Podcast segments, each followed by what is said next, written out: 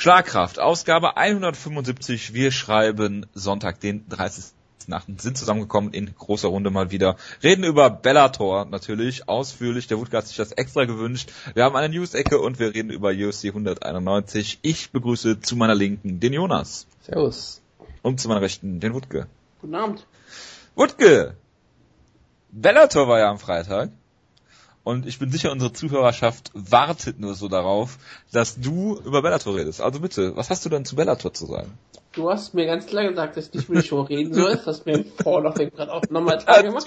Und du hast da auch schon angekündigt, dass du in der Show sagen wirst, dass du, dass du mehrfach über Bellator geredet hast oder reden wolltest, aber es eigentlich nicht tun willst und damit mich bloßstellen möchtest, was ich nicht gut finde. Und deswegen werde ich mich auf dieses Spielchen nicht einlassen. Du bist ganz klar eine UFC-Drohne, die sich der Revolution nicht verschreibt, was ich sehr enttäuscht bin, weil ich immer dachte, du hast das Potenzial, dass du über den Tellerrand rausschauen kannst. Aber ich scheinbar willst du nur über die UFC reden, scheinbar findest du nur die UFC gut, scheinbar findest du nichts an Justin Wren interessant und das finde ich einfach relativ tragisch und ähm, besonders nachteilig. Und gerade wenn wir bald eine der größten Shows in diesem Jahr haben, im, im, übernächste Woche, glaube ich, ist sie, mit Bellator und Glory zusammengesetzt. Aber da brauchen wir dazu ja auch kein Preview machen. Davon müssen wir ja ein Preview machen, denn so. das ist ja nächste Woche. Also das Preview ist nächste Woche. Verstehe. Wir werden ja auch zu der Show ein Review machen. Ach so, aber also, also willst du damit sagen, dass diese Show jetzt. Also diese Show letzten, letzten Freitag ist also nicht Review besprechenswert. Sie ist wirklich nicht Review besprechenswert. Ah, okay. Gut, dass meine, wir darüber gesprochen war, haben. Was war verdammt noch auf der Karte? Melvin Gilad gegen Brandon Gürtz. Ich meine, hat sich jemand diesen Kampf freiwillig angeschaut? Nein. Aber es liegt doch daran, dass bisher da noch keine große Star Power dabei war und das ist halt relativ tragisch. Aber man muss die Leute aufbauen. Und dann hat Justin Redden einen schrecklichen Kampf gegen Josh Burns gehabt. Und Josh Burns ist absolut scheiße.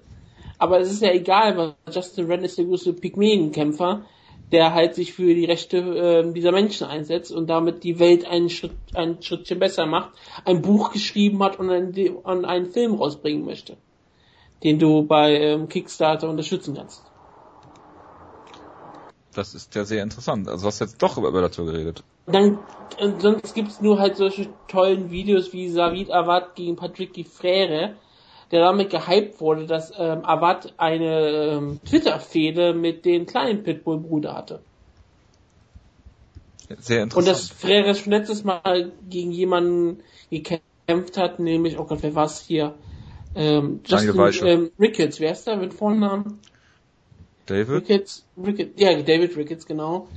Der ja auch ähm, ähm, schlimmes Trash-Talking betrieben hat, nämlich Pitbull Chihuahua genannt hat. Und dann wurde er brutal ausgelockt. Deswegen ist Pitbull jemand, der gegen Leute gewinnt, die Trash Talk betreiben. Und das hat er hier auch getan. Er hat aber klar besiegt, aber es war ein nicht besonders interessanter Kampf. Das Interessante ist ja, er hat ja, glaube ich, sogar auch schon äh, auf Twitter eine Tra Trash Talk-Fehde mit Will Brooks angefangen. Also ist ja quasi garantiert, dass er den Kampf auch gewinnt, oder? So funktioniert das ja scheinbar, die ja, Regel. Trash Talker gewinnt er immer. Gut. Das war dann eine sehr blöde Idee von Will Brooks, sich darauf einzulassen, aber gut. Ja.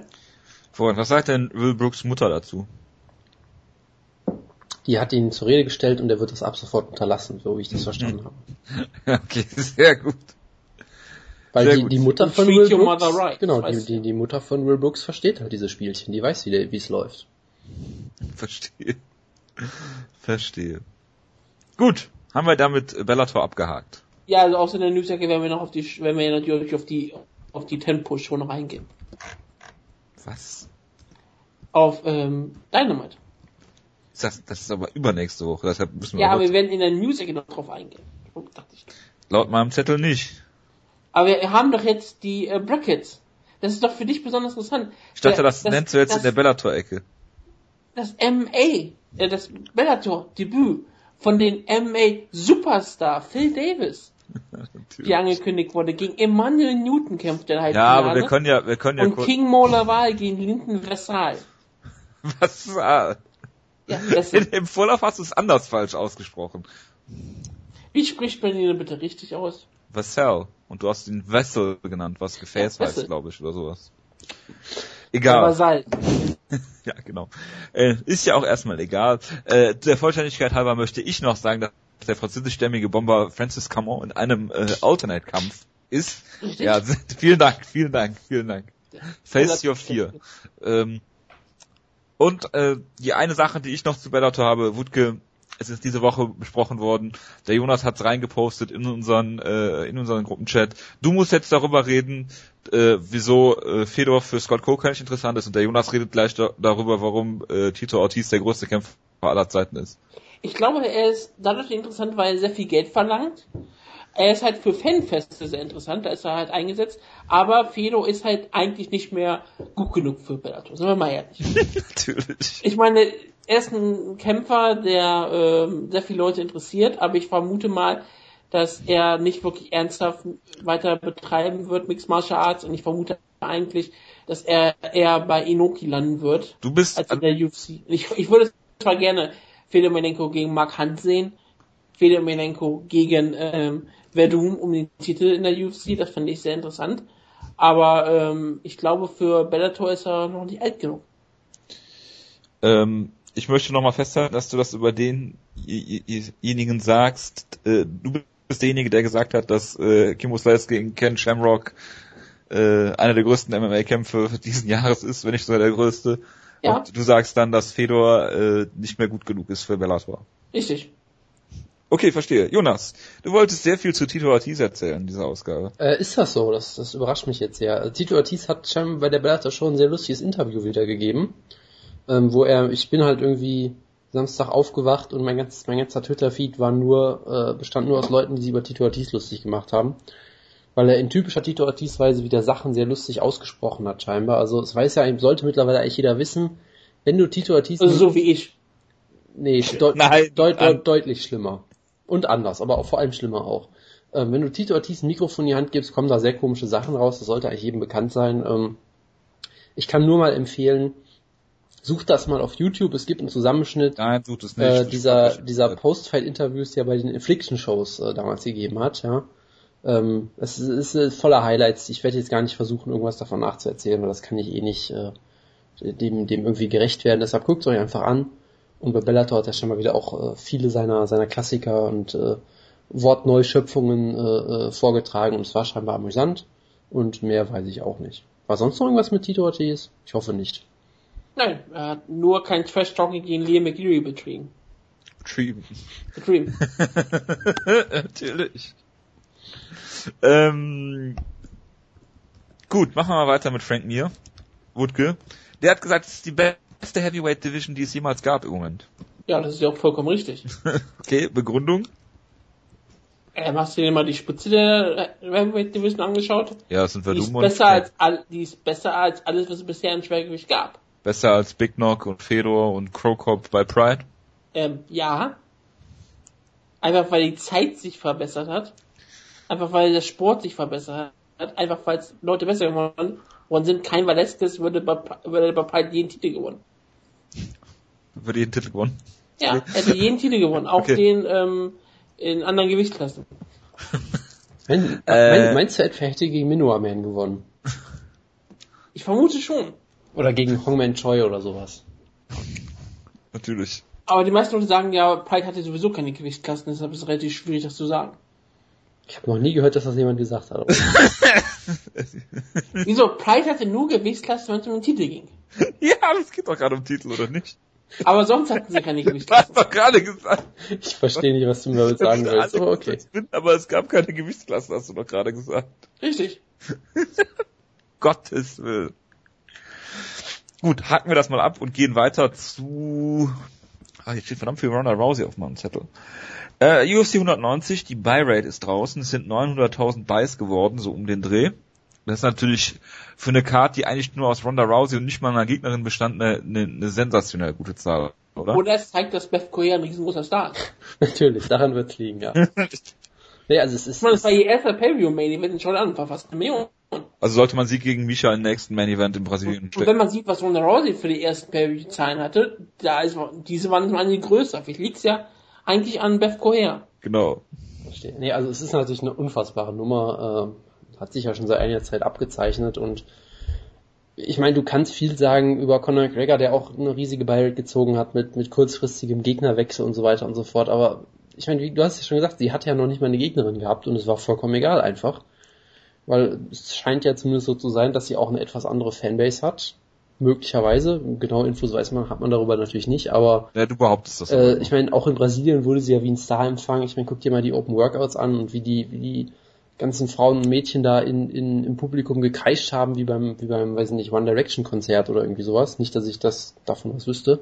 Ähm, Natürlich nicht. Äh, verdammt, jetzt wurde enttarnt, dass ich One Direction Fan bin. Nein, ähm, also von daher, sie, sie scheint ist halt. jemand aus der Band rausgegangen und fand ist das auch so schlimm? Bitte was?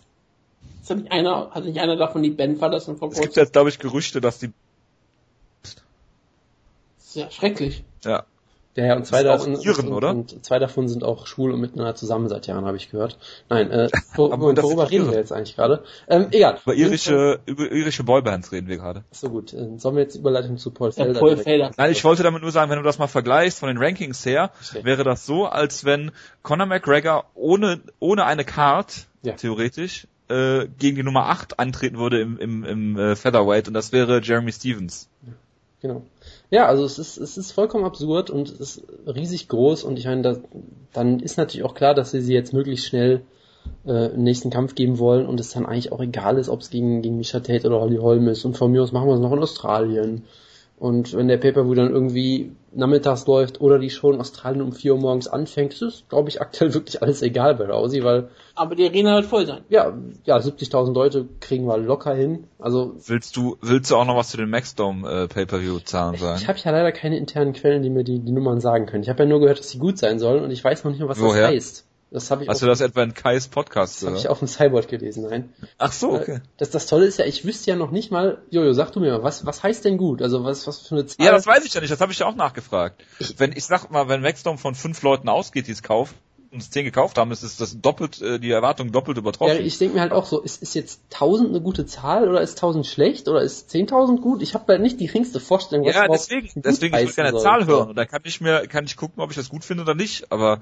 ich habe überhaupt keine Vorstellung davon, wie viele die gekauft haben und live geguckt haben oder äh, in der Wiederholung oder was auch immer. Also ich, ich gehe jetzt einfach davon aus, dass es 300.000 Leute gekauft haben. Das, das scheint mir ein sehr sinnvoller Wert und äh, dementsprechend hast du natürlich ein, nein, ich habe halt keine Ahnung und ja, wie auch immer. Gut. Aber laut, laut Wutke ist Rousey ja jetzt ein Riesenstar, weil es News äh, über sie auf Eurosport gibt. Ich, ich finde das, wie gesagt, trotzdem immer noch total beeindruckend, dass ich bei Twitter hingehen kann, wenn ich irgendeinen Artikel sehe, wo ein Bild von Ronda Rousey ist, dann denke ich, okay, irgendeine amerikanische Newsseite will wieder Clickbaits haben. Weil Ronda Rousey ist so ein riesengroßer Star, dass du halt äh, mit ihren so Artikeln Leute anlocken kannst. Haben. Ja, und jetzt auf einmal sehe ich einen Artikel von Eurosport auf Deutsch über Ronda Rousey, der nicht mal erklärt, wer Ronda Rousey ist. Es gibt nicht irgendwie einen großen einleitenden Satz darüber, dass Ronda Rousey UFC-Kämpferin ist, bla, bla, bla, sondern einfach Ronda Rousey, weil Ronda Rousey jetzt schon für den deutschen Sportfan so bekannt sein soll, dass jeder den einfach kennen sollte. Und das finde ich schon ziemlich beeindruckend. Ja, ist es auch auf jeden Fall. Die Frage ist, ob es jemand liest. Das ist eine andere Frage. ich weiß jetzt nicht, dann wie die würden sie Zahlen die, sind von. Dann würden sie die Artikel nicht weit immer weiter schreiben, wenn es keiner lesen würde. So ganz blöd sind die Leute. Sport 1 sind auch fast einmal pro Woche nur eine Rousey-Artikel. Ja, da gibt's auch immer die schönen Artikel, wo Joe Rogan mit Dana White verwechselt wird und sowas. Genau, weil die nie die Bilder verändern und noch nie die Unterschriften verändern. Gut, Ronda Rousey tritt jetzt auf jeden Fall bei UFC 193 an, da sich äh, Robbie Lawler verletzt hat. Und der Holly Home Kampf findet jetzt im Stadion statt in Melbourne. Es ist so tragisch, dass dieser Kampf nicht stattfindet. Also Robbie Lawler gegen Carlos Condit, einer der besten Kämpfe, die es in diesem Jahr hätte geben können, von der Unterhaltsamkeit her. All Violence. Ja, es ist echt schrecklich, aber was willst du denn machen? Aber ja, Holly Holm gegen Ronda Rousey in Australien in einer riesengroßen Arena. Das wird schon interessant sein, weil ich glaube, die Arena wird wirklich sehr, sehr voll sein. Am Ende, die wird nie im Ding ausverkauft sein. Ich meine, selbst Shows wie WrestleMania kriegen so eine große Arena meist nicht befüllt. Also nicht bezahlt befüllt. Natürlich mit Gratis-Tickets gibt sie die bestimmt immer noch voll. Aber es wird schon, es zeigt schon, wie großer Vertrauen ist an, an, an Ronda Rousey, dass sie sagen, okay, wieder mal gegen keine echte Gegnerin stellen wir sie jetzt mal. Obwohl, aber ähm, Mike Wiggins sagte, Holly Holm ist die beste Boxerin aller Zeiten. Pound for Pound, die beste Pound for Pound Boxerin, die es jemals gab oder sowas. hat er aber jetzt vor kurzem ähm, also ich, gesagt und ich, ich glaube, dass er recht hat. Ich vertraue ihm da auch, er hat da, hat da einen, äh, einen sehr objektiven Sichtpunkt auf die Sache. Mit, mit ja. Trainerinfos ist der Jonas immer, immer d'accord seit äh, Sean Soriano gegen Crusher Kawajiri. Genau. Aber ähm, ja, um nochmal was zu dieser Byron zu sagen, wie Jonas ja gesagt hat. Man sieht sie ja auch, wie gesagt, einmal in Cyborg, als einer da geschrieben hat, wie, wie alle weiblichen äh, äh, Leute in seiner Familie auf einmal sehr interessiert waren an Ronda Rousey gegen Michael Tate 3, weil Ronda Rousey auf einmal ein ganz anderes Publikum anzieht. Und das ist halt ähm, nicht wirklich überraschend. Wenn du eine Kämpferin hast, mit dem man sich identifizieren kann, dann sind auch einmal Frauen, vielleicht auch an Mixed Martial Arts sehr interessiert. Gut, kommen wir, machen wir weiter. Ronda Rousey ist ja jetzt scheinbar mit Travis Brown zusammen. Travis Brown, dessen äh, Suspendierung jetzt äh, gelöst worden ist. Und Jonas, du, der Leute immer unter Generalverdacht stellst, was sagst du denn dazu, was sich diese Woche ereignet hat, auch im Zusammenhang damit, was Brandon Schaub gesagt hat über Ronda Rousey? Ich habe leider, leider, leider nicht gelesen, was Brandon Schaub gesagt hat. Das wirst du mir jetzt okay. leider erzählen. Ronda Rousey hat ja eine Fehde mit Floyd Mayweather und auch äh, darauf angespielt, dass er ja wegen häuslicher Gewalt verurteilt wurde und äh, hat dann gesagt, dass er jetzt mit jemandem zusammen, äh, dass sie jetzt mit jemandem zusammen ist, der auch äh, beschuldigt wird, äh, häuslich gewalttätig gewesen zu sein. Ja, also es ist jetzt nicht unbedingt vollkommen falsch, was äh, er sagt. Ich meine, es, es, es, gibt ja auch schon seit, das wird, das wird sich ja seit Jahren schon mal lustig gemacht, dass äh, Rousey öfter mal ähm, natürlich sehr medienwirksam irgendwas über Floyd Mayweather sagt und dann gleichzeitig irgendwie ständig Fotos mit Mike Tyson macht, den sie irgendwie vergöttert aus irgendwelchen Gründen. Ja. Der äh, mal wegen Vergewaltigung äh, im Knast war und so. Also von daher ist halt alles so ein bisschen, naja.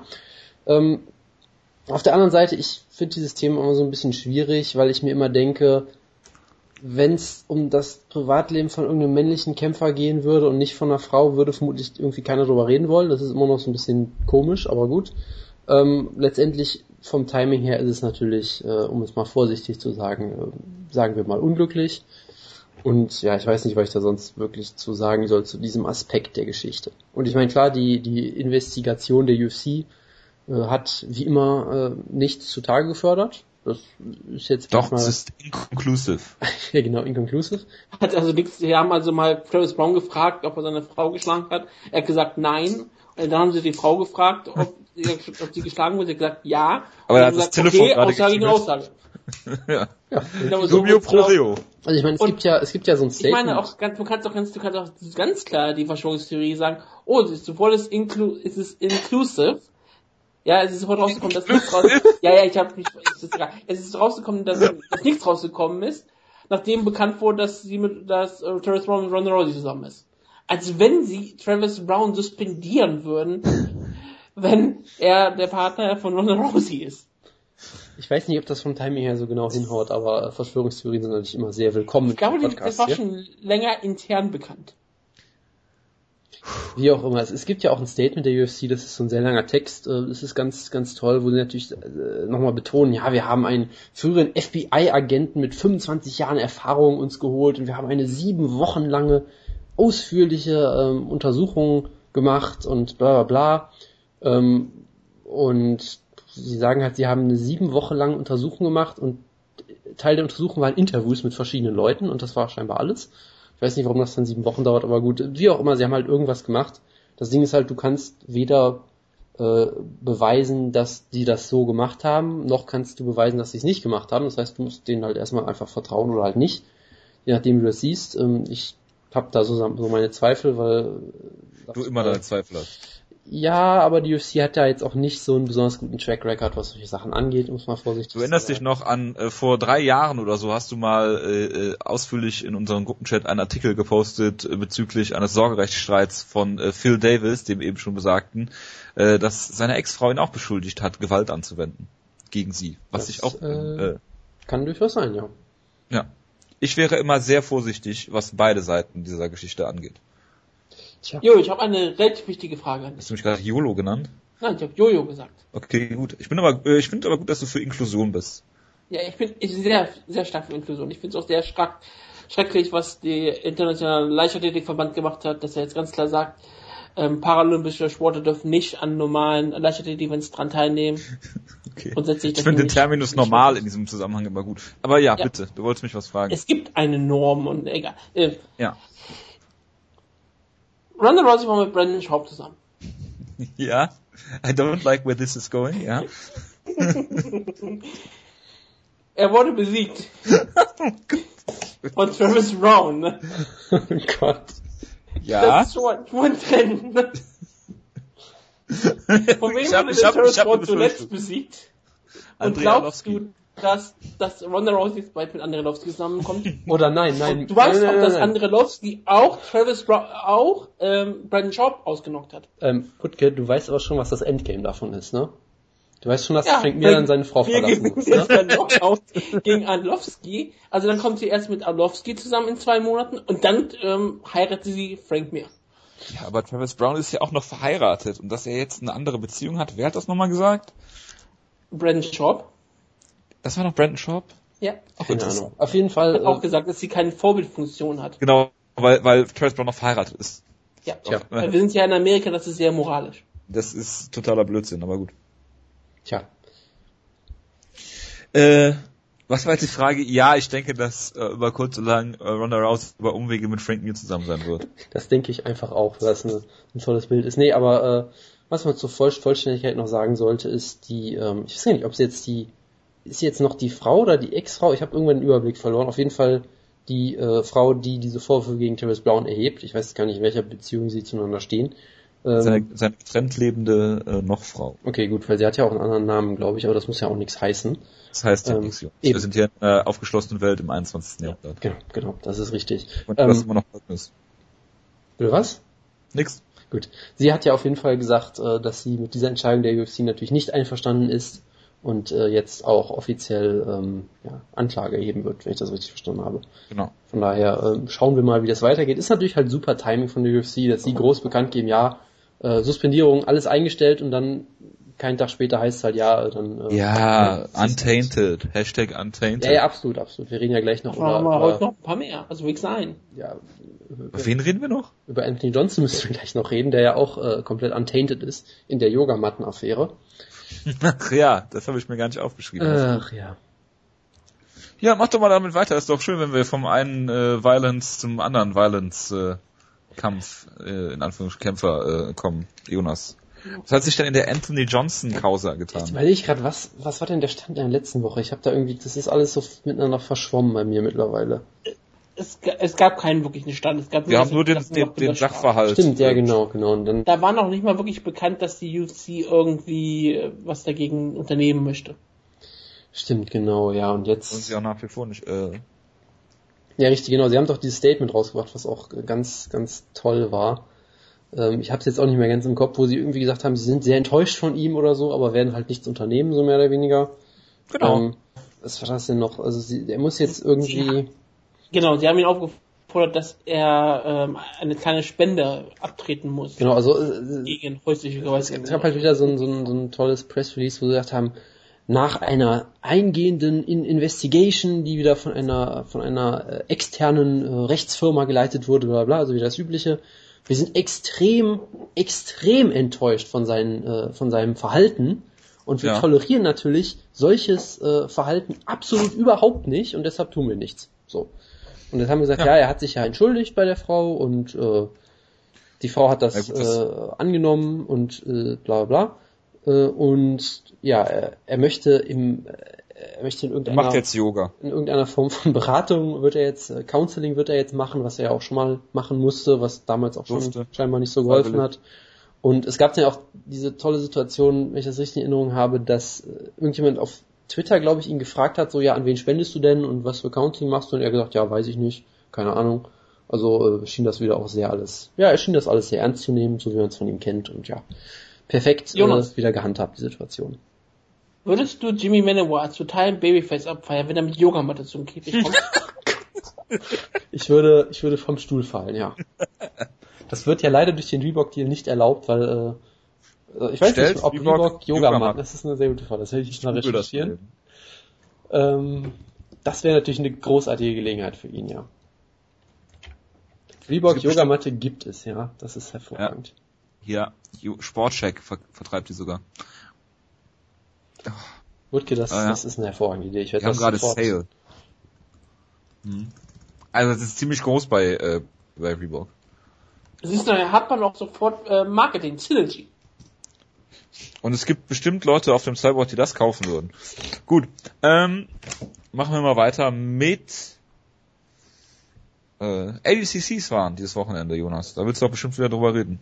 Ähm, nein. Ich habe, ich habe gerade, also gerade vor zehn Minuten hat Benson Henderson seinen nächsten Kampf verloren. Er hat bisher, glaube ich, jeden Kampf verloren oder so. Ja, der hat die Opening Round in der. Genau, aber, aber scheinbar auch, auch und gegen, jetzt Absolute Division. gegen richtig gute Gegner, wie zum Beispiel äh, äh, Rodolfo Vieira. Ist jetzt auch keine Schande. Viel mehr habe ich nicht mitbekommen. Gaby Garcia hat scheinbar verloren. Äh, ja, und, ja auch nicht. Äh, Hector Lombard hat mitgemacht, da weiß ich aber auch nicht gegen wen und wie erfolgreich und weiß ich nicht was. Also ich habe es nicht. Auch die, die Ergebnisse hier sind auch im Internet aktuell sehr inkonklusiv. Ich habe es nicht wirklich verfolgt, muss ich sagen. Aber ja, ADCC äh, findet statt. Ich möchte dazu nur mal sagen, dass ich ähm, Orlando Sanchez hypen werde. Das habe ich äh, mir mittlerweile zurechtgelegt. Orlando Sanchez ist jemand, der bei Kings MMA trainiert, auch mit äh, äh, Fabricio Verdum zusammen. Er ist ein Heavyweight, er ist, äh, er heißt auch irgendwas mit Cuban Tree Stump oder sowas, also hat auch so eine Figur wie Toquinho. Äh, ist Heavyweight, äh, kam damals auch in den äh, äh UFC Embedded Videos vor, weil er Trainingspartner von äh, Fabricio Verdum ist. Äh, ist 1,75 groß, glaube ich 235 Pfund oder so und hat jetzt die ADCCs in der 99 Kilo und Plus Klasse gewonnen. Äh, hat äh, unter anderem Vinny Magalhaes besiegt und äh, scheint ein sehr interessantes zu sein. Ich äh, bin auf seinem Hype-Train, bevor der Jonas das ist und das äh, kann natürlich nur gut für ihn werden. Das freut mich sehr. Ich werde mir den Namen merken, aber ich habe ihn leider jetzt schon vergessen. Orlando Sanchez. Gut. Orlando Mario Sanchez. Wutke, möchtest du dein Chuchu-Geräusch eben machen? Sehr schön. Danke. Niklas Beckström, unser Lieblingspsychopath aus Schweden, hat äh, die äh, Entlassungspapiere von der UFC bekommen. Und Oder dürfen wir uns wieder Psychopath nennen? Nein, wir durften das noch nie. Warum hast du es dann eben gerade getan? Ja, um auf deinen Tweet anzuspielen. Jedenfalls. Und der hat nie existiert. Richtig, entschuldige. Ja, dann musst du halt was schneiden. Jedenfalls ist Niklas Beckström entlassen Warte, du willst Zensur auf einmal? Ich will immer Zensur, das kommt immer nur drauf an, was zensiert wird. Ah, okay. Ähm, Niklas Beckström ist entlassen worden und da erst bei Bloody Elbow auch ein Artikel darüber, was für Kämpfer als die UFC entlassen worden sind, was ihnen gut getan hat in ihrer Karriere. Da wurden unter anderem Fabricio Verdum und Peter Sobotta genannt. Ja, das sind zwei sehr ähnliche Kämpfer auf jeden Fall. Ja. Und wir müssen noch ein äh, Karriereende äh, verkünden, leider. Und äh, ist Freund der Sendung. Jordan Mean hat mit 25 seine Karriere beendet. Top 10 Welterweight. Was natürlich sehr schade ist. Ja, auf jeden Fall. Also ich, ich muss ehrlich sein, ich habe, das war bestimmt von Patrick Graham wieder jetzt, um mich um Jojo zu ärgern. Natürlich. Nee, aber ich habe das von, von in letzter Zeit schon, schon ein paar Mal von Leuten gehört, die sich so gewundert haben, so nach dem Kampf gegen Alves, ob er vielleicht schon auf dem absteigenden Ast ist mit 25, was ja eigentlich komplett absurd klingt. Ja gut, er war halt 100 Kämpfe schon. Gehabt. Genau, das Ding ist halt, er hat mit 15 oder 16 oder sowas angefangen und da gab's halt der auch. Vater, der ist untainted. und der hat halt auch, da gab's halt durchaus schon Spekulationen von so ein paar Leuten, dass sie sagen so, hm, ob der es nochmal nach oben schafft, ist fragwürdig so ein bisschen, weil er irgendwie äh, ja schon so unfassbar viel Wear and Tear hat und so viele, so viele Kämpfe schon hatte in so einem jungen Alter ja, und jetzt hat er einfach die Karriere beendet. Ich weiß gar nicht, ob es irgendein Statement von ihm selber dazu gab. Ich habe zumindest keins gesehen. Kann aber auch sein, dass ich das übersehen habe. Auf jeden Fall natürlich in dem Sinne sehr schade, dass er ein unfassbar unterhaltsamer Kämpfer auf jeden Fall war. Jemand, der es nie ganz an die Spitze geschafft hat, aber der immer unterhaltsam war. Sehr schöne Elbows natürlich. Äh, sein, Eine der besten Runden im Mixed Martial Arts damals gegen Matt Brown. Ja, äh, gegen Cyborg Santos. Genau, gegen Cyborg Santos. Das Finish werde ich nie vergessen. Das war absolut großartig damals. Und auch sonst äh, ein ziemlich guter und sehr unterhaltsamer Kämpfer. Hervorragend. Schade drum natürlich, aber genau war, er, war, war er nicht mal bei Team Schlagkraft oder ist er das sogar nicht oder Er war er war bei Team Schlagkraft, ja. Wahrscheinlich in seinem äh, schlechtesten Jahr aller Zeiten. Gut, kommen wir zu den Kampfankündigungen oder wolltest du noch was zu wolltest du noch was zu John Bean sagen, äh, Wutke? Ähm, nein. Äh, Kampfankündigung. Äh, Jim Ellers, jemand, den der Jonas sehr geil findet, äh, damals auch vor seinem Kampf schon gehypt wurde, äh, gegen, äh, gegen wen hat er nochmal in Abu Dhabi gekämpft? Gegen hier, äh, unser Lieblingskurden. El Nomer? Genau. Äh, kämpft, äh, also Jim Ellers kämpft gegen Cole Miller. Hallo? Ja, das ist, da? ist ja. ein solider Kampf. Gut. Dann haben wir äh, Frankie Edgar gegen Chad Mendes beim TAF 22 Finale. Hat das jemand kommen sehen? Das kommt mir so vor, als hätte das irgendjemand von uns prophezeit, oder nicht? Was hat das nicht Wutke irgendwie auf dem Cyborg oder irgendwo war das doch was, Wutke? Hast du das nicht irgendwo nicht. gecallt? Oder hast was? du einfach nur berichtet auf dem Cyborg, dass der Kampf angesetzt wurde? Ich habe gesagt, dass der Kampf angesetzt wurde. Okay, ich dachte, du hättest das irgendwie gecallt, letzte Ausgabe oder so. Nein, ich wollte doch äh, Frankie Edgar gegen Max Holloway in der Undercard von der Conor McGregor Show, damit falls der Kader, der Kampf ausfällt.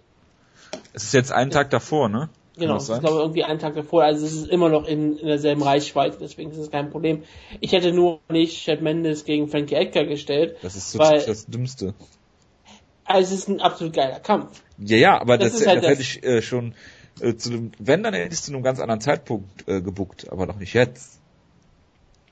Vor einem Jahr oder was, nachdem äh, Mendes gegen Aldo verloren hat. Aber ja, das Problem, wie gesagt, ist, Chad Mendes gegen Frank Kick ist ein geiler Kampf, den ich unbedingt sehen möchte. Aber wenn Chad Mendes gewinnt, hast du ein kleines Problem. Das ist richtig. Während wenn ähm, Frankie Edgar gegen Max Holloway kämpft, dann, je nachdem wer gewinnt, ist es egal. Hervorragend wäre doch, wenn sich Aldo, äh, wenn Aldo nach den Wayans umkippt, am gleichen Abend äh, wie der Kampf stattfindet. Also Mendes gegen Edgar. Wird dann sofort Edgar ähm, gegen ähm, Mendes abgesagt und auf einmal Edgar am nächsten Tag eingesetzt? Ich weiß es nicht. Keine Ahnung. Auf jeden Fall sehr komisches Booking, aber ein sehr, sehr guter Kampf natürlich. Also vom Kampf her ist es ein absoluter Traumkampf und wirklich einer der besten Kämpfe, den man sich wünschen kann. Dann haben wir noch äh, Nate Diaz gegen Michael Johnson ist jetzt bestätigt worden. Und natürlich unser aller Favorit, der Hauptkampf dieser Kampfankündigungen. Äh, es ist äh, Stefan Struf gegen Jared Rochold. Wurde gesagt, bitte was. Ich bin sprachlos. Wieso? Ich bin genauso sprachlos wie du. Okay. Ich habe Jared Rochold jetzt auf Nummer 15 gerankt bei meinen Rankings. Und Nummer 14 Stefan Struf. Also es ist ein absoluter Elite-Kampf. Und ich hoffe, dass äh, es den Erwartungen ähm, gerecht wird, die sich Leute an, die, an den stellen sich Leute an ihn stellen, was? Ja. Okay. Verstehe. Gut. Die Leute haben doch Erwartungen in den Kampf. Ja, es ging nur um das Deutsch. Okay. Ja, das ist ja kein Problem. Nee, nee. Absolut nicht. Gut, das war meine News-Ecke. Gibt es noch andere äh, Neuigkeiten aus der MMA-Welt, äh, die äh, wir hier vergessen haben? Ähm, bestimmt. Ähm, äh, genauso wie Scott Coker den Namen von Martian Held vergessen hat. Aber das hat er ja mit mir gemeinsam, das möchte ich nicht weiter stimmen. Natürlich. Noch eine, noch eine Gemeinsamkeit von, von euch beiden in dieser langen Liste, die es schon bisher gibt. Great minds think alike, sag ich Ja, das habe ich auch. Ähm, ja, wir sollten über Claudia Geller reden, vermutlich. Haben wir das gemacht? Nein, ne? Nein. Nein, sie soll angeblich verletzt sein, ist es aber nicht, also hat sich nichts geändert. So. Ja, und ursprünglich gab es mal das äh, Gerücht, dass sie jetzt äh, Jedrzejczyk Warum reden wir über Gerücht? Valerie Letourneau gebuckt hätten. Das wurde in irgendeinem Artikel von auf ja, irgendeiner Seite klar. geschrieben. Und ja, man ist man ist mal gespannt, wie es jetzt läuft und wann äh, Johanna Champion und gegen wen äh, demnächst verteidigt. Weil man wollte weiterhin Johanna Champion auf derselben Karte haben wie Ronda Rousey. Was auch eine gute Idee ist. Und das ging scheinbar nicht, weil Galea verletzt war und Latinö, die dann einspringen sollte, war halt noch nicht fit genug. Und auf einmal dieses Gerücht um, das auch im Januar, ähm, Lafrenieux gegen John kämpfen würde. Und jetzt hat Gary jetzt nochmal ganz klar gesagt, dass er nicht verletzt ist und jederzeit kämpfen kann, auch morgen früh gegen ähm, Jana Champion. Und es wird sehr interessant zu sehen sein, ob es da ähm, nicht irgendwann doch noch einen Übergang geben wird an Claudia Deda, dass sie einfach übergangen wird und Frau Lateneux gegen Johanna Jetracek kämpfen wird. Ja. Natürlich. Aber wir haben natürlich noch einige ganz wichtige News, die ich jetzt äh, fast verdrängt hatte. Gottes Willen. Ich harre der Dinge, die da kommen. Und weißt du schon, was es ist? Ich hoffe, dass es Nein. ist. Ähm, Wutke, wie viel Dollar oder Euro wärst du bereit zu bezahlen für einen getragenen BH von Joanne Calderwood? oh Gott! Um, ich habe for, for the record, ich habe das jetzt nicht hier eingeworfen. Das ist richtig, das, ist, das geht voll auf meine Kappe. Viel. Würdest du denn dafür, ja. ähm, Aber ähm, was, was für ein BH? Den, den sie drunter trägt oder den sie drüber trägt? Das ist der, den sie drüber trägt und der kann deiner sein für nur 1250 Dollar. Ich möchte nur kurz ja, ähm, eine Sache dazu sagen. Ich finde gut, dass die UFC jetzt neue Fans akquiriert in der Gru Zielgruppe der Perversen. Die sind neue Fans. Jetzt so neu das, alle, ja. das sind irgendwie alle Mixed Martial Arts Fans. Äh. Und ich finde es aber auch großartig, dass die UFC auch weiß, wo sie mehr Fans hat, in welcher ähm, welcher Lage sie sich befinden und ähm, was sie eigentlich am liebsten mögen, denn die äh, Männer äh, kosten alle mehr. Eine Shogun-Hose kostet irgendwie 5000 Dollar oder irgendwie sowas. Nein, Moment, aber es gibt auch das Ronda Rousey Top für, ich glaube, 9995 Dollar oder irgendwie sowas in der Art. Gut, ja gut, der Ronda Rousey ist auch ein Star. Ja, klar. Und, und, äh, was heißt denn eine Hose? Es ist doch immer nur die Hose für einen Kampf, oder? Das ist offiziell richtig. Inoffiziell kannst du auch, äh, weil der Shop, glaube ich, nicht richtig gecodet ist, kannst du auch irgendwie zehn davon bestellen. Ich weiß nicht, was die dann machen. Das ist gut. Dann wird vermutlich einfach John Collot äh, gezwungen, irgendwie zehn Untergrundkämpfe zu machen irgendwo in der Garage. Nee, also ich, das wäre es mir wert. Bei Explode Fight Series. Also ich, ich, was mich halt interessieren würde, inwiefern die, die Kämpferinnen und Kämpfer daran beteiligt werden, weil ich könnte mir das auch genauso gut vorstellen, dass das im Reebok-Deal irgendwie drinsteht, dass denen die eigenen Klamotten nicht gehören, dass sie sofort Backstage ausziehen müssen oder sowas. Das würde mich alles nicht mehr wundern. Und dass Frauen jetzt keine BHs mehr drunter ziehen dürfen. Das würde mich auch nicht Damit wundern. Damit sie das auch ja. können und dann richtig Kohle. Das würde mich auch nicht schockieren, ja. Ähm, und ich weiß nicht, ob sie, ob sie den, den BH von der einen Kämpferin äh, verkaufen, äh, bei der der BH versagt hat letztens dem einen Kampf, das weiß ich jetzt nicht.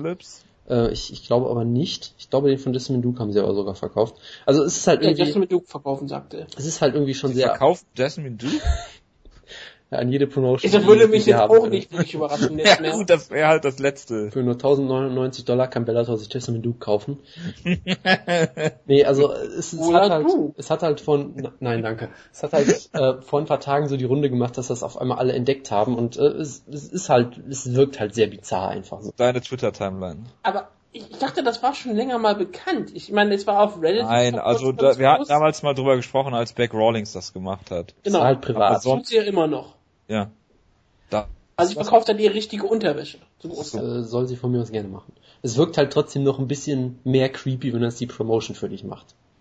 Finde ich. Ja, aber ich meine, man muss ja auch neue Wege gehen. Bei der Vermarktung. Aber wer nicht mit der Zeit geht, muss mit der Zeit gehen. Ja, absolut. Was kommt als nächstes? Werden da Doping-Tests verkauft? Die kannst, du, die, die kannst du ja bald äh, online äh, checken, wann wer wo getestet wurde, scheinbar über irgendein Webportal dann. Als Fan quasi. Gut, wer das macht, dem ist auch nicht mehr zu helfen. Wahrscheinlich wird es deine Twitter-Timeline tun, Jonas. Ich würde mal vermuten, dass das Journalisten tun würden, was sicherlich auch sinnvoll wäre. Ich habe nicht vor, das selbst zu tun. Warum? Warum? Warum sollte was irgendwen interessieren? Äh, aus Transparenzgründen. Damit könnte man, Ach, könnte man die Urinproben vielleicht kaufen. Ja, oder Stuhlproben. Ich werde jetzt keinen, ich werde jetzt keinen Lyotometida-Witz machen. Lass uns bitte das Thema wechseln. Gut, machen wir mal weiter mit UFC 191 und Wutke, es sind elf Kämpfe auf der Karte. Ich habe schon gezählt. Ich habe alles vorbereitet gehabt. Das ist ja der Wahnsinn. Ja, ja, ich, hab, ich kann trotzdem nochmal nachzählen, weil es Leute ja bestimmt so gerne mögen. Eins, zwei, drei, vier, fünf, sechs, sieben, acht, neun, zehn, elf. Sehr ja, okay. Sicher gegangen? Jetzt, ich drücke jetzt hier gut, auf die Ich freue mich auch, wenn der Kampf, wenn du dann irgendwie 10 auslost und dann äh, durchzählst. Okay, du kannst jetzt halt Stopp sagen. Ich? Ja, warum denn nicht? Okay, Stopp. Nummer 8. 1, 2, 3, 4, 5, 6, 7, 8. Jessica Andrasch gegen Raquel Pennington. Kannst du nochmal nachzählen? Ich bin, ich bin mir nicht sicher, ob du dich verzählt hast. 1, 2, 3, 4, 5, 6, 7, 8, nein. Jessica Andrade gegen Raquel Pennington. Ja. Wollen wir mit ja, dem Kampf anfangen oder, oder soll ich lieber meinen Monolog zum Main Event halten, während Wutke sich aus dem Fenster stürzt? ja, bitte mach das. Also du, also will, willst du jetzt deinen Monolog halten? Ja. Okay. Zu diesem Kampf, also zu Jessica Andrade gegen nein, Raquel Pennington. Nein, nein, nein, nein, nein, nein, zum Main Event. Ich gebe ah. dir genug Zeit zum Gehen, wenn du möchtest bis dahin. Aber steh, okay, gut, steh bitte nicht mit drin auf. Sehr schön. Ja, Wutke hat sich im Vorgespräch schon äh, sehr deprimiert darüber gezeigt, dass es hier einen, einen guten Kampf zwischen zwei guten Kämpfern gibt, weil er lieber dicke, schlechte Heavyweight sehen möchte. Und natürlich die Feinheiten des MMAs, wie man sie nur im Flyweight sehen kann, äh, nicht äh, wertschätzt, was man auch schon daran gesehen hat, dass er so Kämpfe wie Robbie Lawler gegen ähm, äh, gegen äh, äh, Rory McDonald nicht gut findet. Der ist halt, der ist halt ein Just Bleed Fan so ein bisschen, das weiß man ja. Und ja, Johnson gegen Dodson, das ist schon ein hervorragender Kampf. Ähm, man sollte vielleicht von vorwegnehmen, den Pay-Per-View wird wieder niemand kaufen, weil die UFC ihn auch komplett furchtbar wieder vermarktet. Ich meine, das ist die eine Sache.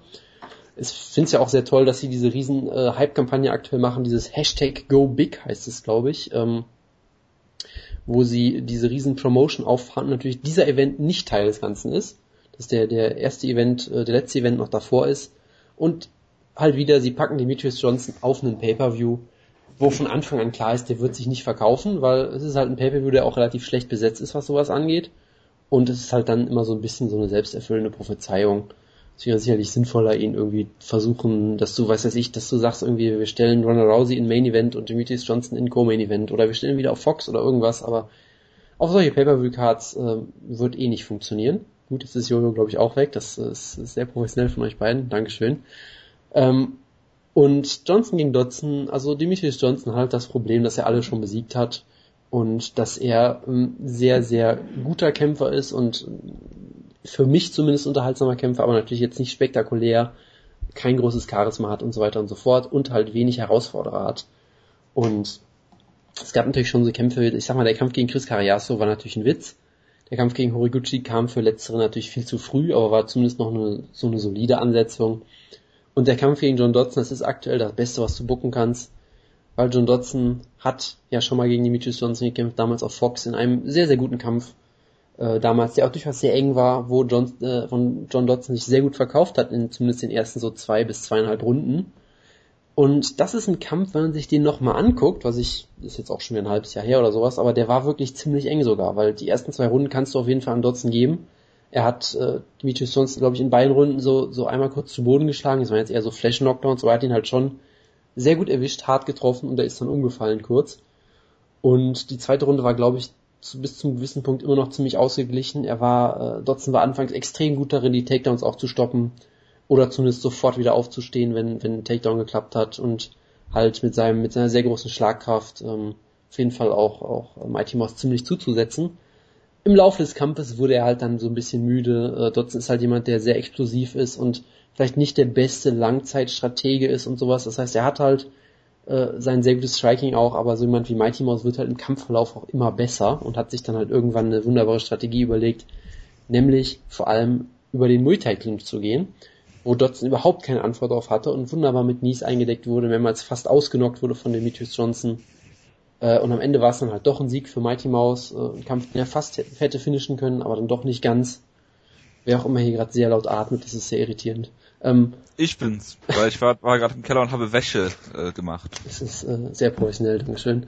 Und es war auf jeden Fall trotzdem ein ziemlich unterhaltsamer, ein sehr unterhaltsamer Kampf und auch durchaus ziemlich eng, auch wenn halt Mighty Mouse am Ende halt wie der klare Sieger aussah, weil er halt ihn am Ende so verprügelt hat, aber die ersten beiden Runden waren auf jeden Fall sicherlich die für Dotzen. Jetzt gibt's halt das Rematch. Ähm, ich glaube nicht, dass es so eng wird wie der erste Kampf, weil äh, Dodson hat sich seitdem eigentlich nicht mehr wirklich weiterentwickelt, wie ich finde. Er war lange verletzt, hatte zuletzt Kämpfe. Ich meine, gegen Montague sah er super aus, gegen John Moraga sah er ziemlich gut aus. Der Kampf gegen Mikowski war jetzt so ein bisschen so mit angezogener Handbremse wirkte er.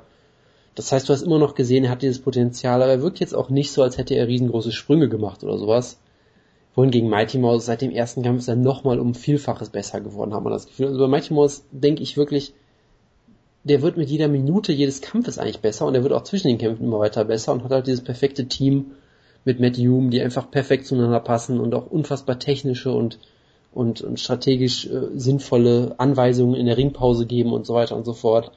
Und ich sehe einfach niemanden, der Mighty Mouse aktuell besiegen kann. Ähm, aber Dodson hat sicherlich aktuell vermutlich sogar noch die besten Chancen, weil er hat halt unfassbare Knockout-Power fürs Flyweight. Der kann, der kann jeden mit einem Schlag eigentlich ausnocken oder zumindest rocken und dann finishen. Und auch da muss Mighty Mouse durchaus vorsichtig sein, weil der wird durchaus ab und an mal ein paar Mal getroffen, steht manchmal ein bisschen zu offen. Äh, letztendlich glaube ich natürlich trotzdem, dass, dass äh, Johnson hier wieder eine gute Strategie haben wird. Er wird vermutlich in der ersten Runde vielleicht ein bisschen auf Distanz kämpfen, ein bisschen vorsichtiger kämpfen. Halt aufpassen, dass er sich keine wilden Schlagabtäusche natürlich liefert und er wird sicherlich versuchen, die Cardio von Dodson zu attackieren und ihn zu Boden zu nehmen letztendlich und Ich glaube, er wird es schaffen. Ich glaube, es wird kein einfacher Kampf für Mighty Mouse. Es könnte wieder ein sehr unterhaltsamer Kampf werden, aber ich glaube, letzten Endes wird Mighty Mouse hier wieder gewinnen und ich glaube sogar, dass er ihn vielleicht diesmal finisht. Ich glaube, er wird aus dem ersten Kampf noch viel gelernt haben äh, und äh, noch mehr äh, darauf aus sein, Dotson zu brechen und äh, über die Kondition, über das Ground Game. Vielleicht kann er ihn sogar submitten, man weiß es nicht so richtig. Ich tippe einfach mal auf Mighty Mouse per später Submission. Vielleicht auch per Decision ist vielleicht, sage ich mal, der sicherere Tipp, aber auf jeden Fall tippe ich auf Mighty Mouse mit einem weiteren überzeugenden Sieg. So. Würdest du sagen, dass äh, John Dodson größere Chancen als Henry Sejudo hat? Äh, aktuell würde ich schon sagen, ja. Also Sejudo, Sejudo ist für mich immer noch so ein, so ein Talent, der immer noch ein paar Kämpfe braucht auf jeden Fall. Äh, langfristig vielleicht schon, weil er hat halt dieses wunderbare Ring und er hat auch schon ziemlich gutes Boxen. Ich glaube halt, dass er aktuell äh, noch ein bisschen Zeit braucht, sich zu entwickeln, dass er aktuell noch ein bisschen zu wild im Stand ist. Und ich meine, äh, auch in seinem letzten Kampf wurden ja irgendwie alle Takedown-Versuche von ihm gestoppt gegen ähm, Chico Camus, der jetzt auch nicht als Top-Ringer bekannt ist und sowas. Das heißt, ich, ich glaube schon, dass er auf jeden Fall noch ein bisschen Zeit braucht. Langfristig kann er vielleicht eine größere Herausforderung werden. Aktuell ist das, glaube ich, aber noch nicht. Okay. Wutke, bist du wieder da? Scheinbar nicht. Scheinbar ist Wutke noch essen. Dann muss ich was zu dem Kampf sagen. Ja, Jonas hat es ja gerade schon gesagt, zumindest den Teil, den ich gehört habe. Ähm, ja, dass Mighty Mouse riesige Fortschritte gemacht hat, immer trotz äh, dem, dass er beim ersten äh, Kampf gegen John Dodson äh, schon ähm, hervorragender, hervorragender Kämpfer war. Ähm, Jonas hat auch über die über die Finishes gesprochen seitdem. Muss ich mal vorstellen, gegen wen er in der Zeit alles gekämpft hat. Und zwar gegen äh, Moraga, Benavides, Bagotinov, äh, äh, Cariasso und äh, Horiguchi und hat bis auf äh, Bagotinov alle gefinisht. Ähm, und John Dodson war lange verletzt und sah in seinem letzten Kampf gegen Zack Makowski auch gar nicht so gut aus. Gegen äh, Moraga über weite Strecken auch nicht so überzeugend wie vor der äh, vor der Verletzung. Hat natürlich diese diese One Punch Knockout Power, über die der Jonas schon geredet hat, aber es liegt weniger an, an John Dodson, dass ich, dass ich ihm wenig zutraue, sondern eher daran, wie gut Mighty Mouse Johnson eigentlich ist.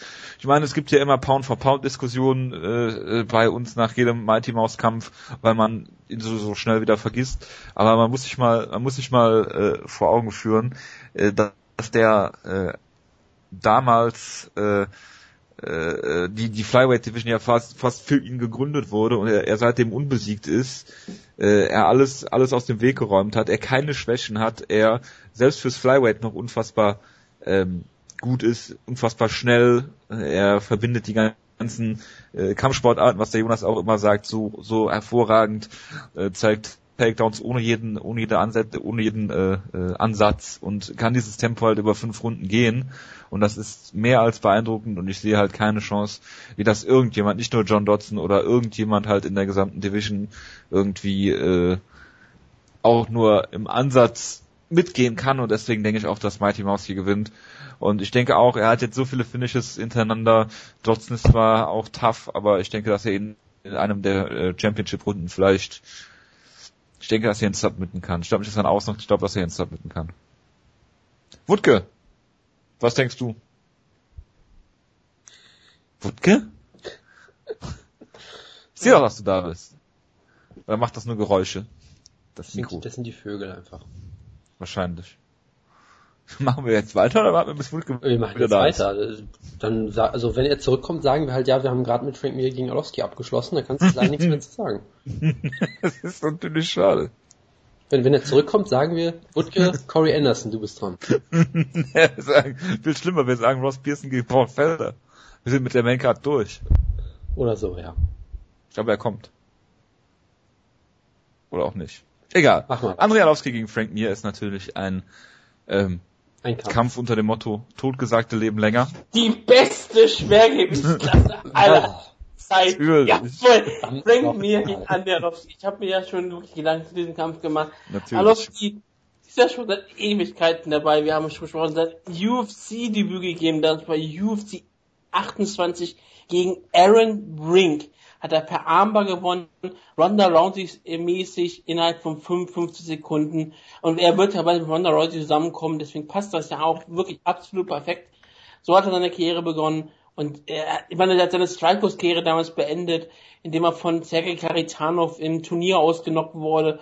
Und jetzt ist er in der UFC zurückgekommen, nachdem er äh, Big, äh, Big Daddy Andreas Kariotakis besiegt hat.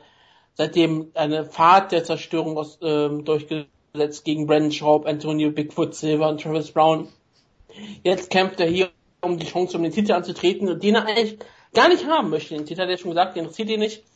Trotzdem ist es eigentlich ein Teil und er kämpft halt gegen den ehemaligen Super Champion Frank Mir, mehrfacher Weltmeister, einer der besten Schwergewichtskämpfer aller Zeiten. Wenn man so in die Geschichte nachguckt, wird man sagen, wir sind die besten Schwergewichtskämpfer aller Zeiten. Dann sagst du so Namen wie, in einer Reihe wirst du ihn stellen mit Fedor, Mirko Krokop, Big Knock, Frank Mir, Kein Velasquez, Fabrice Verdum, alles in einer Reihe. Er ist ein absoluter Topkämpfer. Er hat bewiesen, dass Enten fliegen können. Er hat bewiesen, dass er Leute ausdocken können, ausdocken kann, die ihre Hände hinterm Körper haben, wenn sie schlagen. Das ist auch absolut perfekt. Genauso ähm, andere Lostis vorletzter Kampf war gegen Bigfoot Silver, hat ihn ausgenockt. Frank Mears vorletzter Kampf war wegen Bigfoot Silver, hat ihn ausgenockt. Nur, ich glaube, Frank Mir war sogar schneller und MMF ist dann relativ brutal bei solchen Sachen. Todd Duffy hat er, wie gesagt, ähm, brutals gestoppt.